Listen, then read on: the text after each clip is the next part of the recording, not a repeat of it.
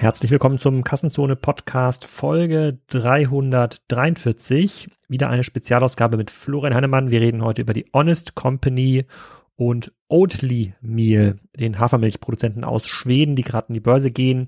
Schauen wir uns die Börsenunterlagen an und versuchen mal einen Ausblick zu wagen, wie stark diese Geschäftsmodelle aufgebaut sind. Wir blicken auch zurück. Was ist eigentlich mit Wish.com passiert? Wie steht es um Anker? Wie waren unsere Prognosen äh, zu den Unternehmen? Sind sie eingetreten? Sind sie nicht eingetreten? Da verbringen wir die ersten paar Minuten im Podcast mit.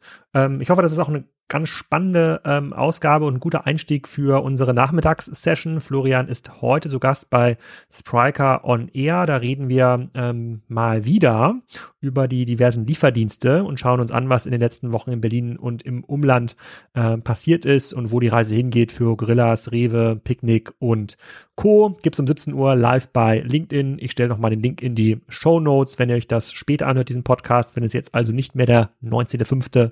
Ähm, ist, dann könnt ihr natürlich die Aufnahme auch im LinkedIn-Profil von Spriker nochmal nachschauen.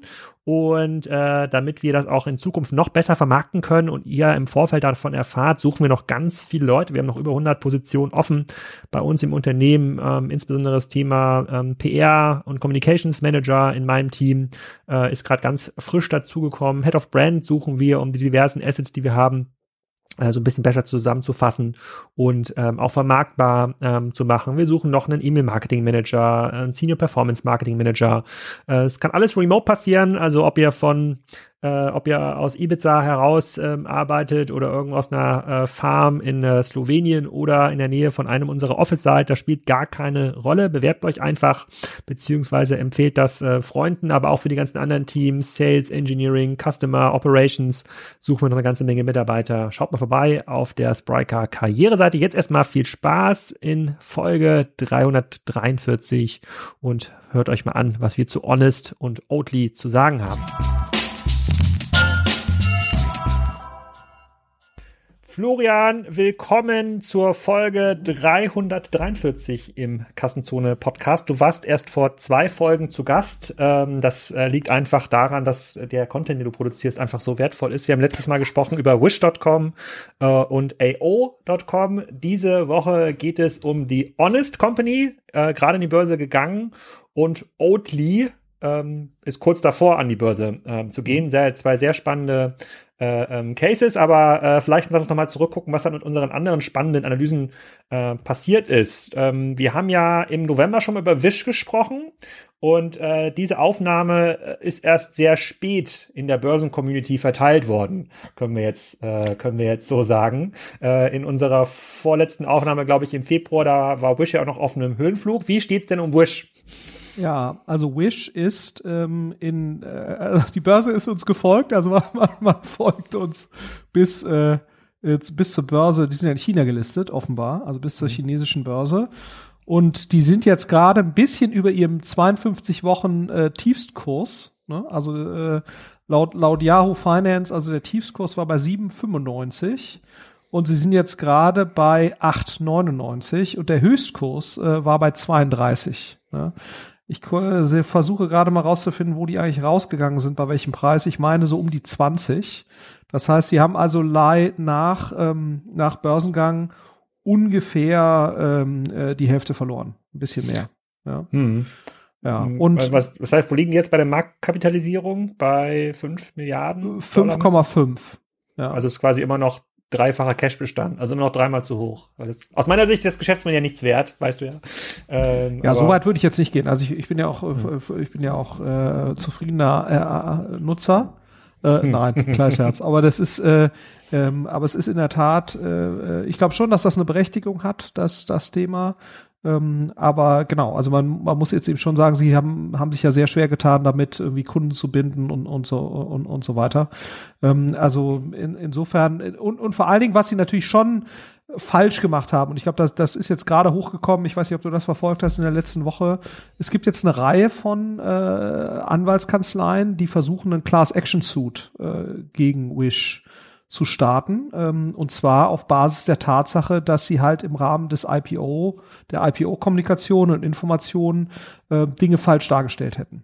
Ja, so und, und das ist in den USA ja dann so, dann fangen Anwaltskanzleien an, ähm, quasi Anleger zu aktivieren, an so einem Class Action Suit äh, teilzunehmen. Und da sind gerade eine Reihe von Anwaltskanzleien, kann man jetzt äh, gerade verfolgen, ist jetzt wirklich diese Woche passiert und letzte Woche, äh, die halt äh, Anleger dafür überzeugen wollen, weil die Anwaltskanzleien ähm, äh, dann eben einen Teil der Proceeds abbekommen. Aber das machen die natürlich auch nur, wenn sie wirklich eine Chance äh, sehen, da, da auch zu gewinnen. Und, und ich glaube, ein bisschen was äh, kann ich das auch nachvollziehen, äh, weil wir beide unterlagen ja auch äh, sozusagen der Vermutung, dass Wish deutlich erfolgreicher ist auf Basis der Kommunikation, die wir, die wir gesehen haben, als das, was dann tatsächlich in ja. den, in den ähm, äh, Reportings sich äh, widerspiegelte. So, also insofern kann ich diesen Eindruck schon nachvollziehen, ne? sowohl was Nutzerzahlen angeht, als auch was Repeat Purchase angeht.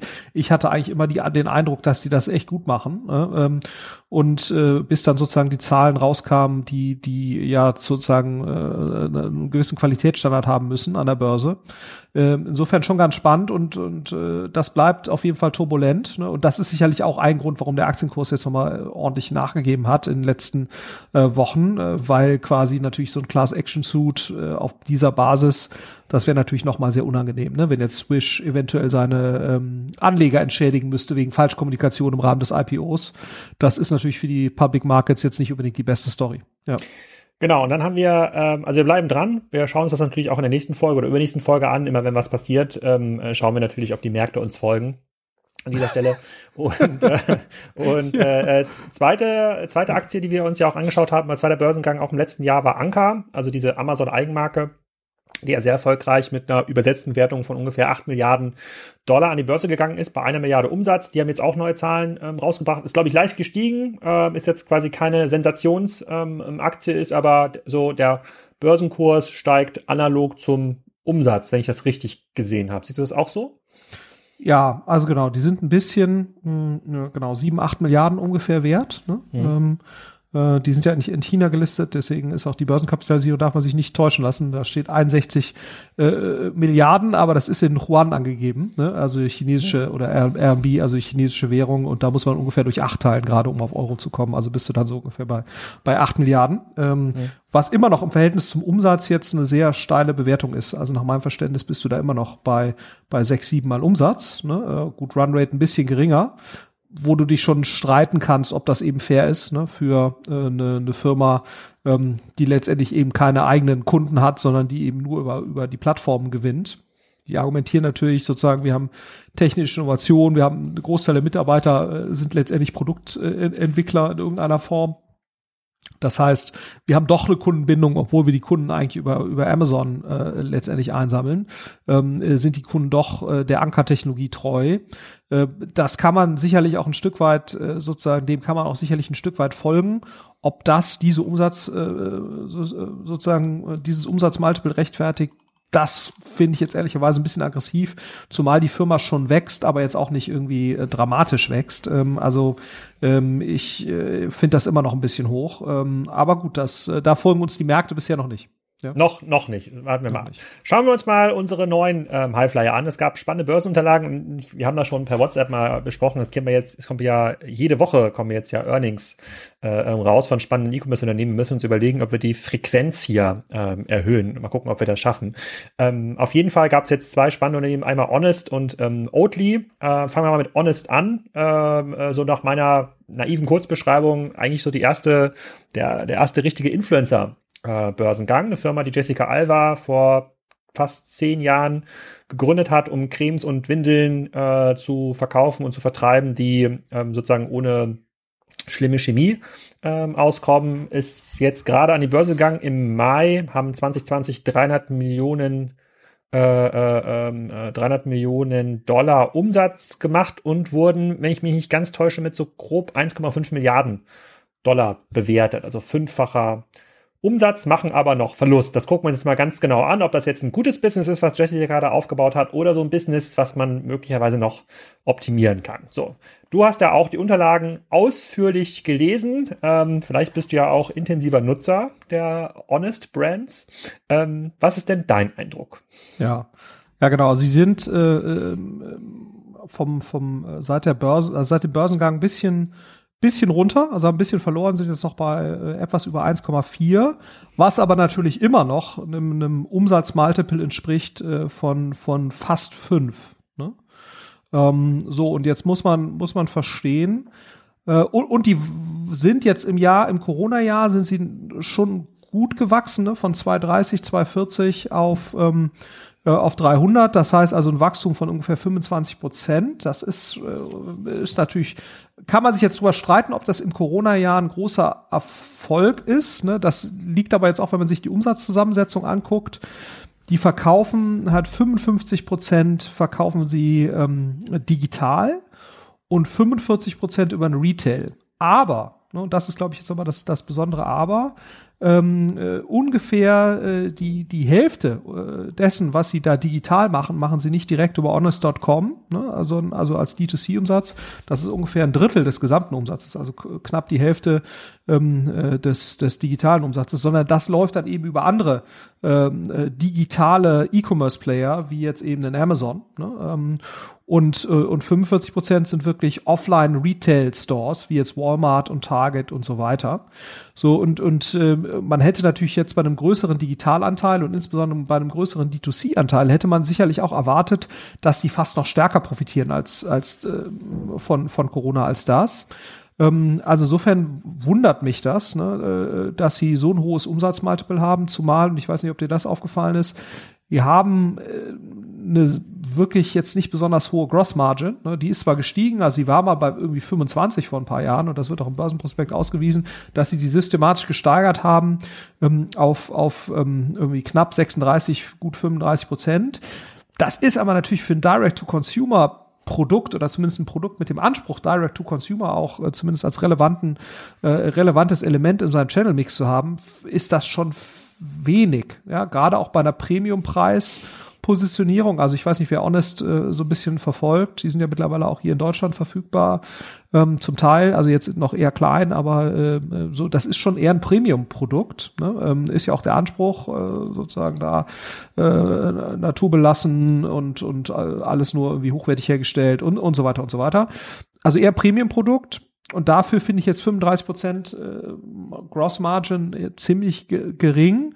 Und äh, man muss dazu sagen, auf den gesamten Umsatz hatten die eine 15-prozentige Marketingkostenquote. Ne? Ähm, das finde ich jetzt ehrlicherweise auch viel.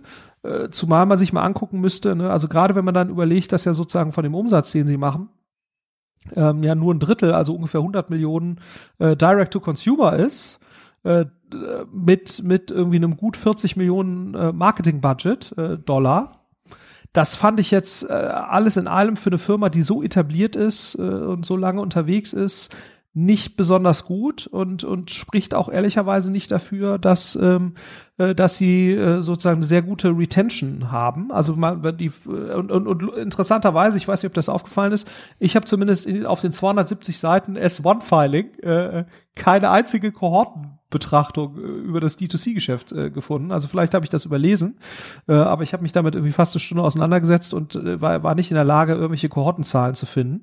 Ähm, und äh, das finde ich jetzt ehrlicherweise für ein D2C-Business, äh, was sozusagen nicht zu verbergen hat, finde ich das jetzt kommunikativ komisch. Ja, also das war so ein erster Eindruck von mir. Ja.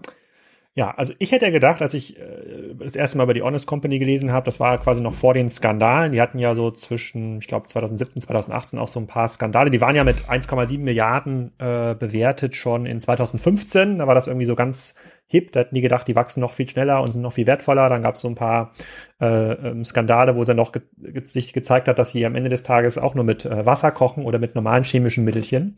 Ähm, und da mussten sie dann, ähm, glaube sieben, acht Millionen für Settlements ausgeben. Das ist die Bewertung nochmal runter, äh, runtergezogen. Äh, meine Vermutung wäre gewesen, dass Jessica Alba, das ist ja wirklich eine, eine super Influencerin, so mit 40 plus Millionen ähm, Followern auf äh, Instagram und Co. sehr, sehr aktiv, ähm, auch in der Politik mittlerweile ähm, aktiv, dass die in der Lage ist, über einen Direct-to-Consumer Ansatz, insbesondere bei Produkten, die oft ja über 10, 20, 30 Dollar ähm, kosten, ähm, dass die mit sehr geringen Marketingkosten aufgrund ihrer Reichweite sehr viele treue Consumer äh, bekommt und, ähm, und da auch ein sehr profitables Business darstellen kann. Das ist ja immer so, das ist meine Vermutung, bei einem richtig coolen Influencer-Business bist du super profitabel, weil äh, du, du verkaufst eigentlich den gleichen Kram, den andere auch verkaufen, äh, zu deutlich höheren Margen. Also das dann auch wie Gross-Margins von äh, 60, 70, 80 Prozent und nicht irgendwie 20, 25 Prozent, was ja lächerlich ist äh, für, einen, für ein hochwertiges äh, ähm, Produkt. Aber was sich hier zeigt, ist, dass es, dass es sich in vielen in vielen Dimensionen in die falsche Richtung bewegen. Also diese, der Direct-to-Consumer-Anteil sinkt. Sie argumentieren in dem Börsenprospekt äh, damit, dass sie sehr, sehr wertvolle Kohorten produzieren, die dann auch in die Märkte gehen. Ja, der durchschnittliche Honest Käufer bei Target, der gibt irgendwie 20, 30 Prozent mehr aus als der normale Target-Kunde. Also äh, sagen, es ist komplett diametral zu dem, was man heute als Direct-Consumer-Marke äh, machen sollte. Die Anteile der, äh, der Retailer steigen auch, die teilen das auch auf die einzelnen Retailer auf. Ähm, Target macht 23 Prozent äh, des Umsatzes, 33 macht äh, Honest Direct, 22 macht schon ähm, Amazon. Die Marketingkosten bei den Retailern sind massiv gestiegen. Allein im letzten Jahr haben sie 12 Millionen Dollar äh, mehr ausgegeben für digitales Marketing bei den Retailern. Also es dürfte fast eins zu eins in das Amazon-Ökosystem gewandert sein. Das ist quasi Werbe, Werbegebühr für ähm, Amazon. In diesen Retailern machen sie kaum äh, kaum Geld. Das heißt, es führt zu einem äh, zu einem zu einem zu einem ähm, Net Loss. Nach vorne sagen sie in der Strategie, dass sie noch mehr auf Retailer äh, setzen wollen. Also überhaupt nicht das, was ähm, spannende Marken irgendwie aufmacht, auf der Seite dann zu koortieren und zu sagen, es gibt irgendwie so Premium-Kunden, die bekommen individuelle Rabatte, die bekommen bestimmte Honest-Produkte vielleicht ähm, vorher. Ähm, also eigentlich machen sie fast alles falsch aus einer Vertriebsperspektive. Die Produkte selber kann ich gar nicht so ähm, bewerten. Wenn ich die mal bei Amazon aufrufe, die sind ja bei Amazon extrem äh, stark gelistet ähm, und da mal nach Honest suche, da kommen dann schon Produkte, die haben tausende Bewertungen, im Schnitt irgendwie 5,7 Sterne. Also da scheint schon was, äh, nicht 5,7, 4,7. Äh, ähm, aber es drückt sich halt überhaupt nicht im Geschäftsmodell aus. Und wir reden halt über ein Geschäftsmodell, was fast zehn Jahre alt ist, was ja eigentlich diese Premium-Effekte hätte schon verdienen müssen über Jessica ähm, Alba, zeigt jetzt aber nach vorne überhaupt nicht, dass das ähm, skaliert. Und die haben eine ganz spannende Statistik auch gehabt äh, in, in diesen Unterlagen. Da ähm, sagen sie nämlich, wie viel Schulden sie bisher ähm, äh, aufgebaut haben. Und da steht äh, zum Beispiel, we have incurred substantial losses since inception. Uh, we had a federal and state net operating loss carry forward, also so eine Art äh, sozusagen Verlustvortrag für ähm, von äh, 240 Millionen Dollar. Sprich, sie ähm, haben äh, mit 240 Millionen Dollar ähm, Kapital ein Business aufgebaut, was gerade mal 300 Millionen Dollar groß ist. Und wir hatten das ja schon ähm, im Rahmen von Salando und About You oft diskutiert. Also in, in Märkten, die sehr, stark unter Beschuss sind, rechnet man eigentlich so mit 50 bis 70 Cent pro Euro Zielumsatz. About You schafft das, glaube ich, deutlich effizienter ähm, äh, ähm, einzusetzen. Aber hier sind wir quasi fast schon an der 1 Dollar zu 1 Dollar Quote. Bei ja, einem Geschäftsmodell, was fast kostenlos Werbung von äh, Jessica Alba hätte bekommen müssen.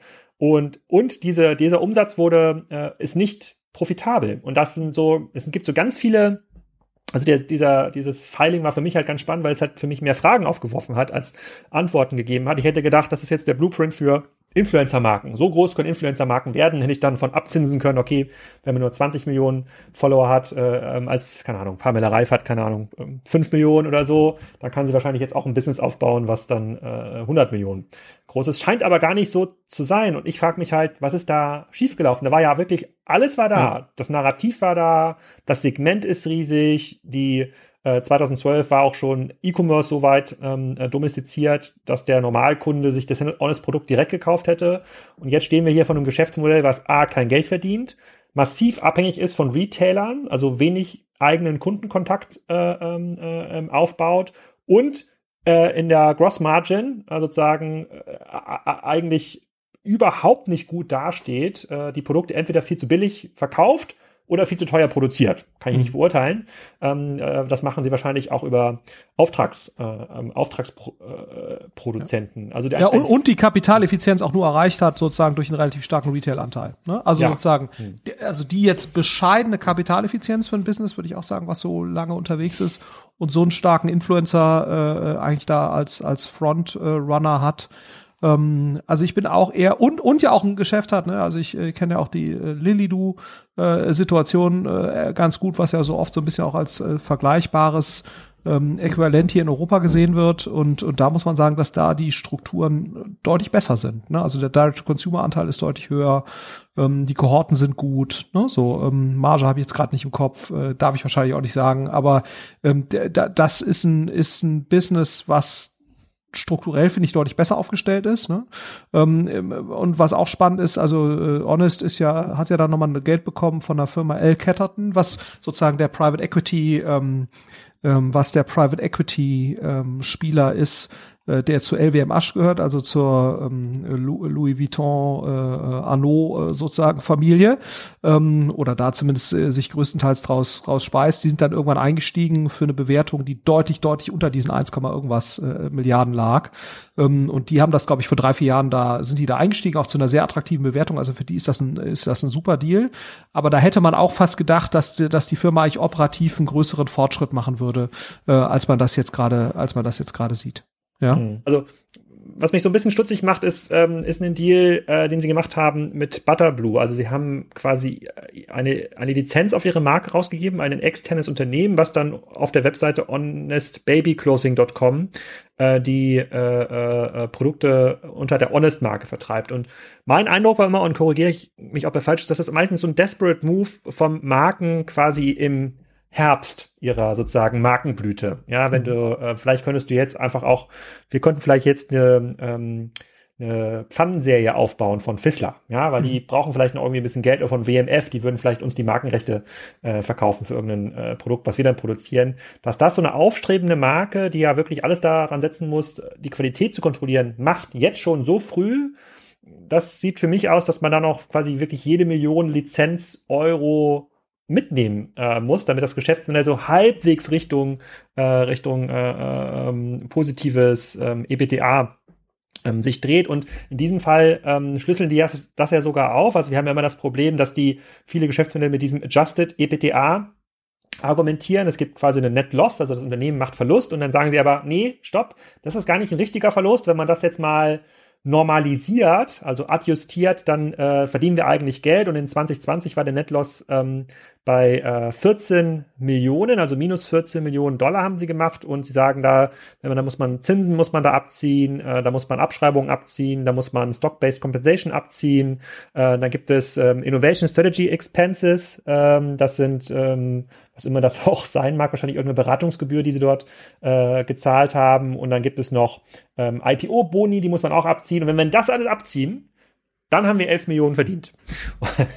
das ist halt, ähm, das ist immer so ein bisschen, naja, Hanebüchen will ich nicht sagen, das macht ja mittlerweile jedes äh, Unternehmen, aber äh, das ist, das erinnert mich schon sehr an, sozusagen an Börsengänge, wo man wirklich, ich will jetzt nicht Wisch nehmen als Beispiel, aber wo man wirklich versucht, so maximal nochmal alles rauszuholen für die, äh, für die Bewertung. Die, äh, die, der CEO und ähm, auch Jessica Alba als Founder haben ja im Rahmen des Börsengangs ja auch einen IPO-Bonus bekommen. Das heißt, es gibt auch ein hohes Interesse, die Zahlen besonders gut aussehen ähm, zu lassen. Aber, aber in, im, im Kern ist das für mich ein sehr langweiliges, schon jetzt sehr stark unter Druck stehendes Business. Und das ist weit weg von dem, was ich eigentlich gehofft hätte für mhm. Honest Company. Ja, ja, nee, absolut. Also ich hätte auch gedacht, dass es eher ein, ein Prime-Example für eine sehr gut geführtes D2C-Business ist. Ne? Und, mhm. Und das ist es mit Sicherheit nicht. Also da kenne ich jetzt auch äh, Dinge hier. Also wenn du das jetzt mal mit The Hut Group vergleichst oder so, ist das äh, sowohl größenordnungsmäßig ne, als auch äh, strukturell, was Marge, Wiederholungskauf und, und so weiter angeht, finde ich, äh, ist das ein anderer, ist das eine andere Liga. Ja, ja. Und, und das hätte ich auch anders erwartet. Ja. Aber gut. Ja, also wir freuen uns natürlich trotzdem, dass es äh, auch, auch solche Firmen jetzt gerade in die Börse schaffen. Aber äh, es ist, ähm, es ist, äh, ja, also muss man, muss man sagen, bisschen schon, schon etwas äh, erstaunlich, äh, schrägstrich in, äh, enttäuschend. Ja. Wobei mein Hoffnungsschimmer für Honest ist, wenn sie jetzt äh, radikal in eine Direct-to-Consumer-Strategie äh, ähm, umschwenken, also wirklich das Thema Technologie äh, ähm, massiv aufbauen, äh, sozusagen wirklich mal die 20, 30 Prozent Top Käufer versuchen auf ihren Webseiten personalisiert einzuholen, ja, oder abzuholen und vielleicht auch Apps für die irgendwie bauen, für Skincare und Co. Dann kann man daraus, glaube ich, schon ein ziemlich margenträchtiges Business machen. Aber going forward, ob die jetzt 25% Cross-Margin machen oder 32%, das ändert aus meiner Sicht jetzt nichts an den grundsätzlichen Problemen, die sie haben. Und sie ja. so, wenn sie weiter so machen, dann werden sie äh, auch im nächsten Jahr mehr Werbegeld an Amazon zahlen müssen. Wahrscheinlich hat bis dahin auch Target ein System aufgebaut, bei dem man auf der Webseite dann Bannerplätze buchen kann für ein paar Millionen. Hm, ist nicht so, nicht so richtig. Ja. richtig also man cool. würde wahrscheinlich eher sagen, wenn ich jetzt da Investor wäre, ich würde wahrscheinlich sagen, oder ernsthaft versuchen zu überprüfen, besteht überhaupt die Fähigkeit, auf der Marketingseite, auf der E-Commerce-Seite und so weiter ein gutes Direct-to-Consumer-Business aufzubauen. Also das, was man jetzt sieht, spricht eigentlich dafür, dass Fähigkeiten im digitalen Marketing, im CRM, im BI und sozusagen im, im E-Commerce äh, operativ fehlen, ne? weil eigentlich finde ich, sind da eigentlich alle Ingredients da, um das besser zu machen. Und, und wie gesagt, also äh, ohne jetzt da zu sehr aus dem Nähkästchen zu plaudern, Lili Du sieht da strukturell deutlich besser aus. Ja. Genau, vielleicht orientiert sich ja auch so ein bisschen der Börsenkurs an der Lilly-Du-Hoffnung, aber wir beobachten das auch und äh, sagen Bescheid, wie sich das im nächsten halben Jahr entwickelt. Dann schauen wir uns das Thema Hafermilch an. Wenn du deinen Kaffee trinkst, trinkst du den mit Hafermilch, Sojamilch oder mit normaler Milch, mit Kuhmilch? Ähm, also ich trinke ehrlicherweise äh, immer Espresso ohne Milch, aber ich esse Müsli äh, morgens und da trinke ich äh, in der Tat habe ich da normale Milch drin, aber äh, unsere Kinder bevorzugen zum Teil in der Tat Hafermilch. Ja, ähm, äh, die haben wir, also deswegen haben wir auch immer ein, ein äh, eine Packung Hafermilch auch mit im Kühlschrank stehen. Ja. Okay, dann möchten wir auch mit ein paar Vorurteilen zur Hafermilch direkt aufräumen. Äh, ich hoffe, dass das nicht zu einem Shitstorm führt, aber ich habe jetzt bei den Doppelgängern gelernt, wir sollten einfach nicht über Politik reden, dann ersparen wir uns ja die meisten Shitstorm äh, äh, schon. Äh, also Oatly, die produzieren ähm, Hafermilchprodukte, also tatsächlich Hafermilch, Frozen Desserts, Oatgurts, also so Joghurts aus ähm, Haferkram, so ein bisschen äh, Cooking, ähm, Kochzu Kochzubehör oder Backzubehör. Und dann, ich selber kenne mich da auch nicht so aus, ich bin normaler ähm, Milchkunde, würde ich mal sagen. Äh, bin aber komplett offen, was andere Produkte angeht. Dann habe ich mal ein bisschen gegoogelt, Hafermilch versus Kuhmilch, was, was kann man da so lesen? Und Google spricht ja immer die Wahrheit. Ja, und äh, um dich da hier auch ein bisschen direkt weiterzubilden in dem Podcast, ähm, sage ich immer, was Google uns da ausspuckt. Also, äh, bei ähm, äh, was ist gesünder, Kuhmilch oder Hafermilch? Ob sie gesünder ist als Kuhmilch, ist schwer zu beantworten. Sie enthält laut Stiftung Warentest maximal ein Drittel der Eiweißmenge, die in normaler Milch enthalten ist. Calcium und Vitamine sind nur dann nennenswert enthalten, wenn sie künstlich zugefügt wurden. Das macht Oatmeal übrigens auch. Das äh, sagen sie auch im Börsebericht. Wenn sie ihre ganzen Sachen da zusammen mixen, dann kommt da immer so ein bisschen Vitamin Vino und Co. Äh, äh, äh, dazu. So, warum ist Hafermilch besser als Kuhmilch? Ich, ich finde, in der Frage ist schon so ein bisschen also das, das nimmt so ein bisschen die Antwort vorweg. Ähm, Hafermilch enthält keine Laktose, kein Milcherweiß und keine Bestandteile von Soja, dafür aber relativ viele Ballaststoffe, die vergleichsweise satt machen. Für alle, die an einer Unverträglichkeit oder Allergie gegen einen dieser Stoffe leiden, ist Hafermilch ein guter Milchersatz, der nicht gesund ist und so weiter und so weiter. Also es gibt, ist es jetzt eigentlich unklar sozusagen, ob das Produkt jetzt viel äh, besser ist. Was wohl klar ist, dass der Wassereinsatz für äh, die Herstellung des Produktes deutlich ähm, geringer ist. Das heißt, der Öko-Footprint ist äh, wohl besser. Äh, man sollte auch nur Milch trinken aus Ländern, die genug Wasser haben. Das ist in Deutschland übrigens der, äh, der Fall. So, die gehen jetzt auch an die Börse. Äh, ich habe da einige Sachen rausgeholt aus dem, aus dem, aus dem Börsenbericht. Da müssen wir gleich drüber sprechen. Aber ähm, so, wenn du hast mir das ja geschickt initial und gesagt, darüber sollten wir auch reden. So, dein erster Eindruck zur Oatly Group. Die sitzen übrigens in Malmö, Schweden. Ja, ist eigentlich ganz, ganz spannend. Ne? Das ist eine relativ alte Firma, also ich glaube 94 oder sowas gegründet. Ähm, mhm. Und ähm, die machen ja so im Jahr 2020, also sind relativ stark gewachsen, 420 Millionen Umsatz. Ähm, äh, die haben das Jahr davor, hatten die, wenn wir das mal gerade schauen, dass ich jetzt hier kein Quatsch erzähle, also genau, die haben jetzt äh Dollar, ne, 420 Millionen Dollar Umsatz gemacht ähm, im Jahr 2020 und sind über 100 Prozent gewachsen äh, im, im Corona-Jahr, also waren 2019 noch bei 204. Ähm, so, das ist ja schon ordentlich, ne, ähm, ähm, muss man muss man sagen, also schon schon eine ordentliche Umsatzgrößenordnung und vor allen Dingen auch ein deutlich stärkeres Wachstum, als das jetzt hier unsere Freunde von äh, von Honest haben. Aber auch hier, ich weiß nicht, ob äh, dir das aufgefallen ist, ich fand auch die Gross Margin, hatte ich äh, gedacht, wäre höher. Ne? Also die scheint auch hier nur so ungefähr ein Drittel, äh, also die scheint auch nur so 33 äh, Prozent, 32 Prozent Gross Margin irgendwie zu haben, äh, was ich ehrlicherweise etwas äh, ja, erstaunlich, erstaunlich gering fand. Äh, was mir jetzt Sorge machen würde, going forward, ist, ähm, die, verkaufen wir auch primär über den Handel. Ne? Ich weiß gar also das Direct-to-Consumer-Business scheint jetzt nicht besonders ausgeprägt zu sein, wenn, wenn es überhaupt vorhanden ist.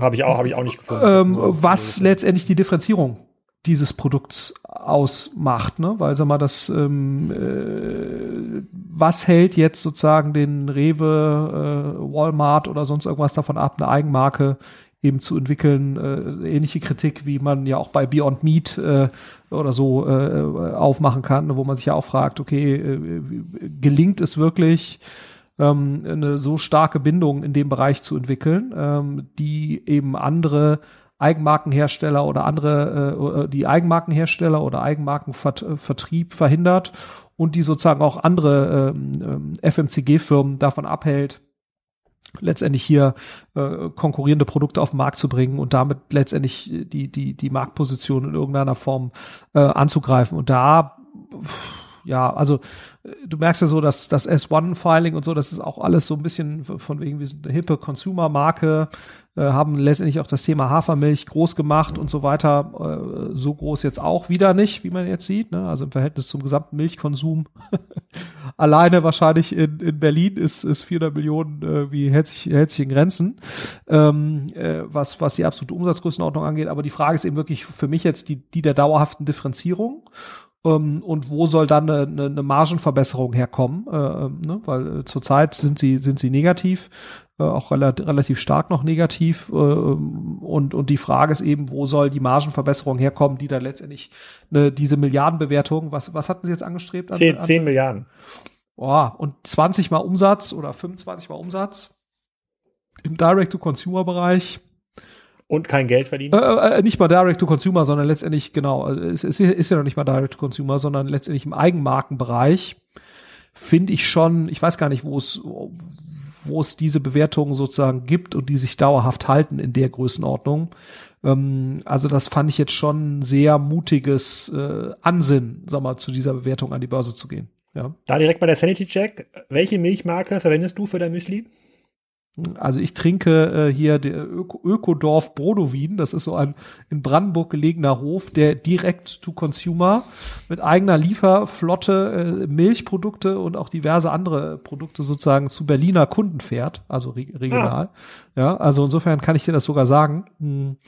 Ja, aber ansonsten und äh, was ich was ich sonst auch trinke ist gläserne Molkerei. Ich weiß nicht, ob dir das was sagt. Ist auch hier Nein. so ein regionalerer Betrieb. Ähm, aber genau, also das ist äh, ist jetzt eher sozusagen dem, dem Vertriebsweg geschuldet, dass ich eben das Konzept da Ökodorf Brodowin irgendwie ganz cool finde. Okay, weil ich hätte jetzt eigentlich, ich hätte gehofft, du sagst, weiß ich nicht. Ähm, meistens weiß es ja quasi, es gibt ja die Eigenmarken, die halt sehr, sehr stark sind. Die habt ja auch mittlerweile viele Biomarken dann mit dem Rewe, ja. Rewe und Edeka. Man weiß es ja meistens ja gar nicht, welche Milch ja. man da äh, trinkt. Beim Joghurt weiß man das noch, bei Milch weiß man das nicht. Äh, wir holen tatsächlich unsere Milch selber ab äh, beim, äh, bei Biobauern. Da steht gar keine, da ist gar kein Etikett äh, ähm, ähm drauf. Ich weiß auch gar nicht, wie der heißt. Ich, ich weiß nur, wo ich hinfahren muss, um das zu, ja. zu holen. Ähm, genau, die, äh, dann lass uns mal auf die einzelnen Kritikpunkte ähm, eingehen. Vielleicht noch so ein bisschen als kleiner Schmunzler ähm, vorweg. Also, ähm, als die angefangen haben da in Schweden, die mussten sich natürlich sehr lange, sehr hart auch gegen die Milchlobby durchsetzen und immer noch, ja, sozusagen die großen äh, Milcherzeuger, das sind ja teilweise äh, Konzerne mit Dutzenden Milliarden äh, sozusagen Umsätzen, die an der Börse gelistet sind, die äh, sozusagen sind jetzt natürlich keine großen Freunde des Hafertrends, ist, ist ja klar.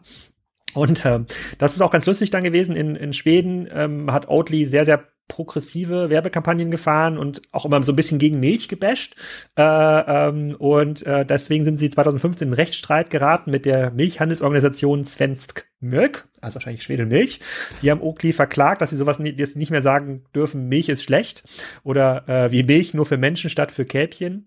Und ähm, dann durften sie das, äh, da durften sie das nicht mehr sagen. Und äh, die äh, die Svensk Milk Organisation, die hat so ähm, so abfällige Begriffe entwickelt für Oatly Sachen, ne? Trölk und Brölk und äh, sowas. Und das sind jetzt Marken von Oatly. Das haben sie schützen lassen. und das sind jetzt quasi darunter, wenn jetzt Markenprodukte ähm, äh, vermittelt. Lass uns mal ganz kurz äh, erstmal also starten mit dem Thema äh, Costs of äh, ähm, Goods Sold. Ja, also ähm, die machen da jetzt gerade ihre ähm, 420 Millionen Dollar Umsatz und da stehen fast 300 Millionen Dollar äh, ähm, äh, Kosten dagegen, um dieses Produkt zu ähm, erzeugen. Das hat mich mega überrascht muss ich mhm. sagen. Ich habe gedacht, man kann irgendwie ganz billig Hafer einkaufen. Idealerweise produziert man das natürlich in der Region, wo man es auch verkauft, sonst muss man relativ viel Logistik noch dazu zahlen. Aber ich dachte, man kann irgendwie günstig ähm, ganz viel Hafer in einen großen Bottich äh, schmeißen, dann kommt da ein bisschen Wasser, Enzyme und halt Vitamintabletten dazu und unten kommt Hafermilch raus. Also Lizenz zum Gelddrucken, ja. Aber scheint gar nicht so zu sein. Es scheint doch sehr teuer zu sein, so eine gute Hafermilch äh, ähm, ähm, zu entwickeln. Und das passt auch sehr gut zu da, äh, aus meiner Sicht zu, zu deinem Ansatz, ähm, zu sagen, okay, was hält andere davon ab? Die können gar nicht super krasse Premiumpreise durchsetzen, weil das natürlich schon ein sehr, sehr breites Wettbewerbs- Sortiment gibt. Ja, von DM gibt es eine ganz, ganz äh, tolle Hafermilch. Es gibt, äh, es gibt natürlich auch andere Produkte. Ich glaube, bei Höhle Löwen war jetzt so eine, ähm, eine Milch auf Basis von Erbsenprotein ähm, auch dabei. Sojamilch gibt es ja auch schon äh, ähm, ganz lange. Also man, man kann jetzt nicht beliebig viel Geld für ein Produkt nehmen, was ja dann doch auch nur gemischt wird mit Müsli oder in den Kaffee äh, ähm, ähm reinkommt. Plus, äh, diese, äh, diese fehlende Fähigkeit, bei, für diesem Produkt eine Direct-to-Consumer-Strategie ähm, aufzubauen, macht Outly natürlich massiv abhängig von der Handelsstruktur. Also die gibt es ja auch bei, ich glaube, die gibt es sogar bei DM, ich bin mir nicht ganz sicher, ähm, aber die gibt's äh, äh, in Deutschland, wenn die schon, ist einer der größten Märkte, wenn sie schon stark vertrieben. Starbucks, ein ganz großer ähm, Oatly, ähm, Oatly-Nutzer und äh, wenn ich das jetzt mal zusammenfasse, ähnlich wie mit The Honest Company, hätte ich jetzt auch gedacht, geil, die haben mega Brand, ja, die sozusagen sind jetzt, die, die passen auf, äh, die passen auf den äh, komplette äh, Makrotrend-Schiene, so irgendwie umweltfreundlich, nachhaltig, gesund, ökologisch. Ähm, sie haben diesen Pioniereffekt, sie sind im Grunde genommen diese Marke, die das Thema Hafermilch ähm, groß macht. Äh, sie wachsen auch relativ stark, aber das Wachstum führt nicht dazu, dass sie mehr Geld verdienen. Und gleichzeitig fangen jetzt die Wettbewerber äh, ähm, an. Ich bin mir auch ziemlich sicher, dass sogar die großen Milchkonzerne anfangen, ähnliche Produkte zu entwickeln. Fangen die jetzt an, auch Produkte in den Rewe zu stellen, in die Edeka zu stellen, oder, oder gibt es dann Eigenmarken wie diese DM-Hafermilch, die in diesen ganzen Foren auch ähm, relativ positiv besprochen wird. Wie gesagt, ich bin da kein Profi, aber das scheint ein gutes Produkt zu sein, äh, äh, was der Christoph Werner dort äh, zusammenmixt in Karlsruhe. Und ähm, äh, ähm, und da muss ich sagen, puh, also eine 10 Milliarden Bewertung, klar, das Wachstum ist irgendwie groß, aber das Wachstum korreliert halt mit dem Wachstum der Verluste. Es ist jetzt nicht so, dass die stärker wachsen und die Verluste ähm, eindämmen, sondern äh, äh, das, das, das, das bleibt weiterhin teuer. Auf der anderen Seite steigt der Preisdruck. Das heißt, dieser, dieser Premium-Effekt, den sie vielleicht vor einem Jahr oder zwei Jahren noch erzielen konnten, nimmt eigentlich ab, stehen äh, massiv in der Konkurrenz zu ähm, anderen Herstellern. Und das ist jetzt wohl auch kein Produkt, was sich jetzt patentrechtlich einfach schützen lässt. Also man kann, alle anderen können auch Hafermilch herstellen und ja.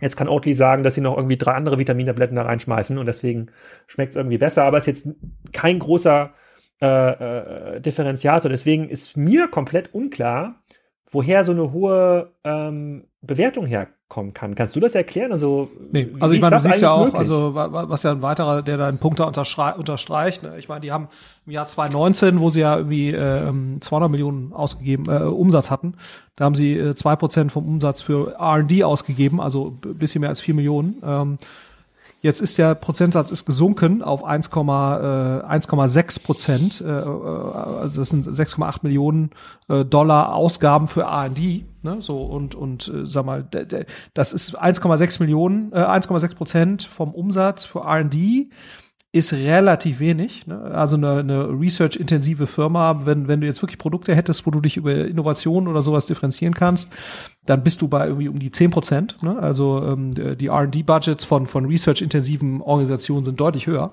Ähm, äh, also sprich, wenn es wirklich eine Differenzierungsmöglichkeit über das Produkt gäbe, ähm, ne, also das ist so die gleiche Argumentation, die du auch teilweise bei irgendwelchen FMCG, äh, was ich Beauty-Unternehmen oder so hast, die sagen, nein, wir machen hier total viel und dann guckst du letztendlich auf, dem, ähm, äh, auf den Revenue, äh, auf den Prozentsatz des R&D-Budgets vom Umsatz und dann bist du irgendwie, was ich, bei zwei Prozent, dann weißt du eigentlich, das ist eine Marketing-Story, äh, ne? aber es hat eigentlich keine, keine ernsthafte äh, Substanz, äh, also das will ich jetzt so nicht sagen, nicht mal 7 Millionen Dollar oder 6,8 ist auch Geld, ähm, aber eine research-intensive Organisation oder Firma ist das nicht. Das ist primär eine Marketingfirma. Das ist auch überhaupt nicht schlimm. Ne? Ähm, äh, also äh, es gibt ja viele Firmen, die sind sehr groß, äh, letztendlich nicht auf überlegenen Produkten geworden, sondern weil sie eine gute Marketing-Story und Distributionsstrategie haben, ne? wie eine Nestlé oder so. Äh, die haben ja auch keine Produkte, die jetzt in irgendeiner Form überlegen werden, sondern zeichnen sich im Wesentlichen durch ein äh, vernünftiges Marketing und, und, und, Distribution aus und nicht, weil sie jetzt differenzierte, äh, positiv differenzierte Produkte hätten.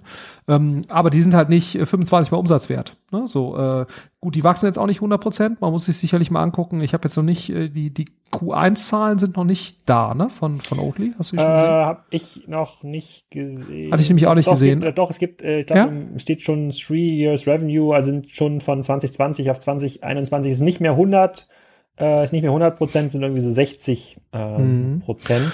Ja. ja. Aber so oder so. Also eigentlich ist das aus meiner Sicht eher ein, ein normales CPG-Unternehmen ne, mhm. mit eigentlich einer unterlegenen äh, Distribution im Vergleich zu großen CPGs, also oder FMCGs. Ähm, insofern äh, ist mir schleierhaft, wie die dieses, äh, diese Bewertung rechtfertigen wollen. Also wenn man da sagt, die sind zweieinhalb Mal, dreimal, vier, von mir ist viermal Umsatz, Okay, wobei sich ja immer noch die Frage stellt, wo, wo soll da äh, sozusagen dann die, die Margensteigerung herkommen, um, ähm, um Gewinn zu erzielen?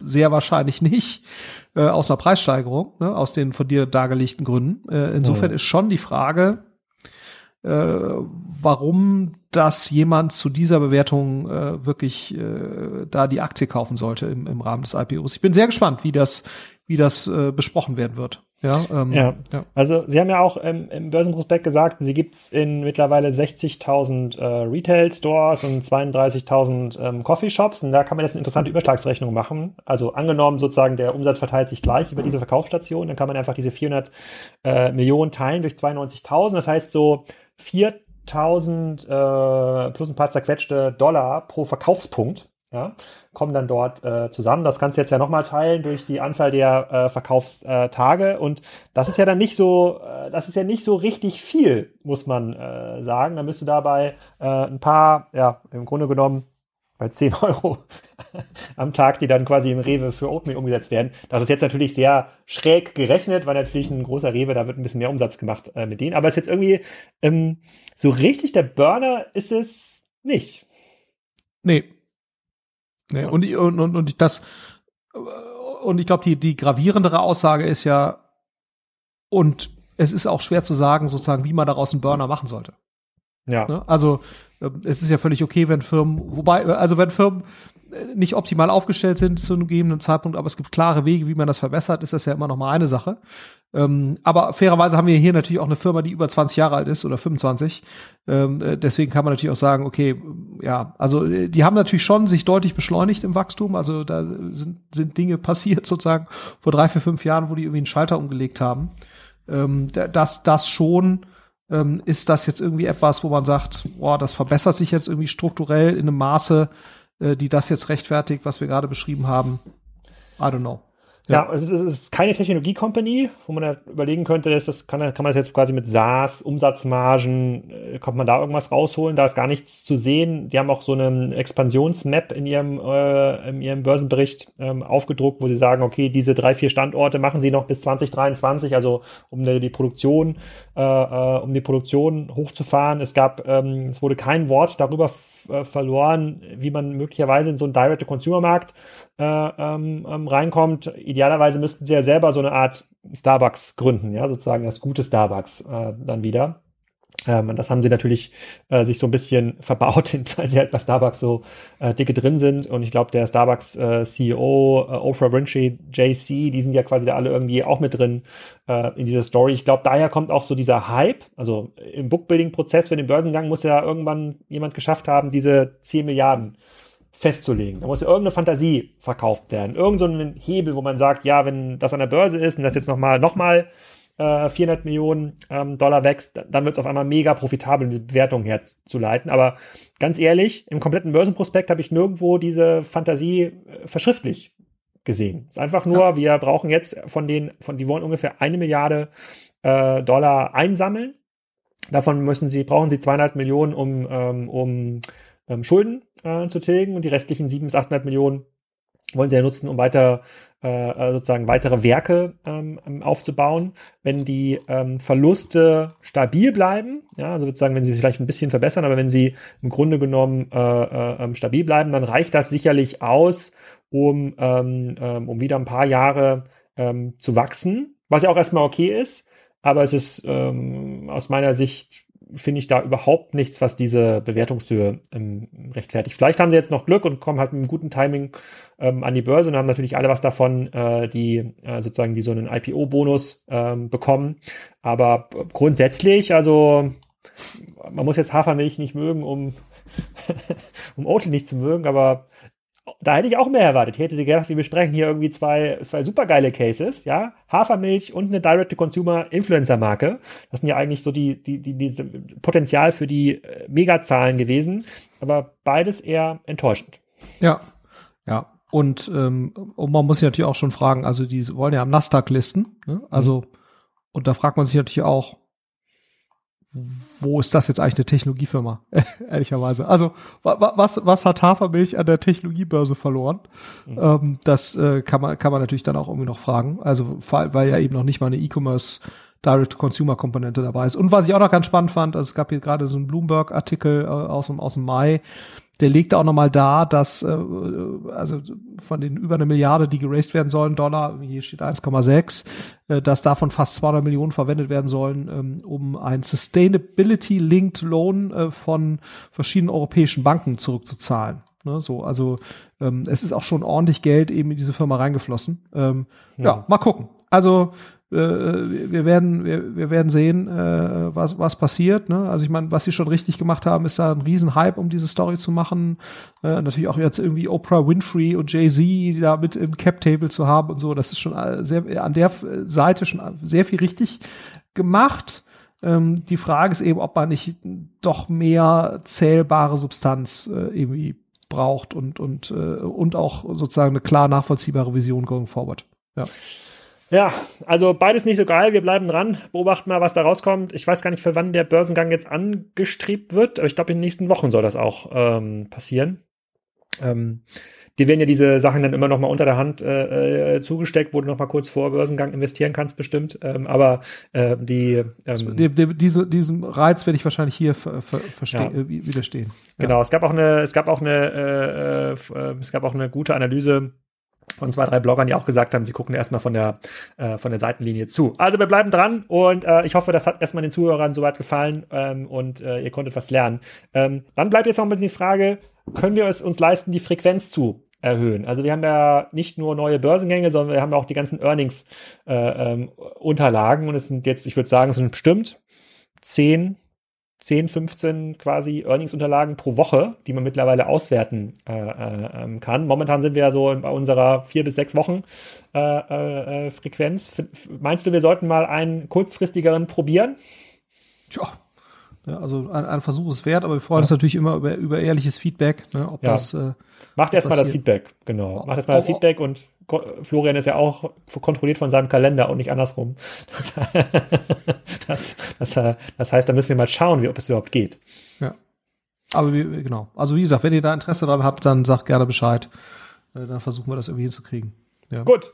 Dann vielen Dank und wir sehen uns nachher bei äh, Spriker on Air. Wenn der Podcast live geht, müsste äh, äh ist, äh, wenn Spriker on Air live geht, ist der Podcast auch schon live. Also vielleicht äh, hören heute einige Leute sogar zweimal äh, zu. Dann reden wir diesmal nicht über ähm, Oatly und, ähm, und äh, The Honest Company, sondern wir gucken uns nochmal so ein bisschen das ganze Thema Schnelllieferdienste an, Gorillas, Flink, Rolik äh, und Co. Und ähm, ob es jetzt äh, bis die Luft dünner wird für den Rewe Lieferservice, ähm, bei dem ich hier zum Beispiel wieder drei Wochen im Voraus reservieren müsste. Ja. In meinem Dorf, damit hier jemand äh, kommt. Schauen wir mal. Besprechen wir nachher. Vielen Dank. Ja, in diesem Sinne. Ja, das war schon wieder eine kurze Aufnahme. Wir versuchen immer in der Dreiviertelstunde zu bleiben, damit ihr das auch zwischendurch beim Laufen und äh, Küche putzen hören könnt. Ähm, ich hoffe, es geht in den nächsten zwei, drei Wochen äh, weiter. Es gibt wieder ein paar spannende Börsengänge, über die man berichten kann und berichten sollte, auch wenn scheinbar die Tech-Börsen Ausgangsblase so ein bisschen ins Platzen kommt, beziehungsweise da wurde so ein bisschen die Luft rausgelassen in den letzten Wochen. Mal schauen, wie sich das auf die Börsengänge ähm, auswirkt. Ähm, es geht auch hier weiter spannend in den nächsten Wochen. Am Wochenende lade ich unter anderem eine Folge hoch äh, mit Latto Flex, ähm, der Boris Thomas, mit dem ich da spreche, dessen Opa hat nämlich den Lattenrost erfunden. Da gibt's auch ein paar spannende Anekdoten, über die wir da berichten können. Wir hören uns nachher bei Spriker on Air. Oh, das reimt sich nicht schlecht. Viel Spaß!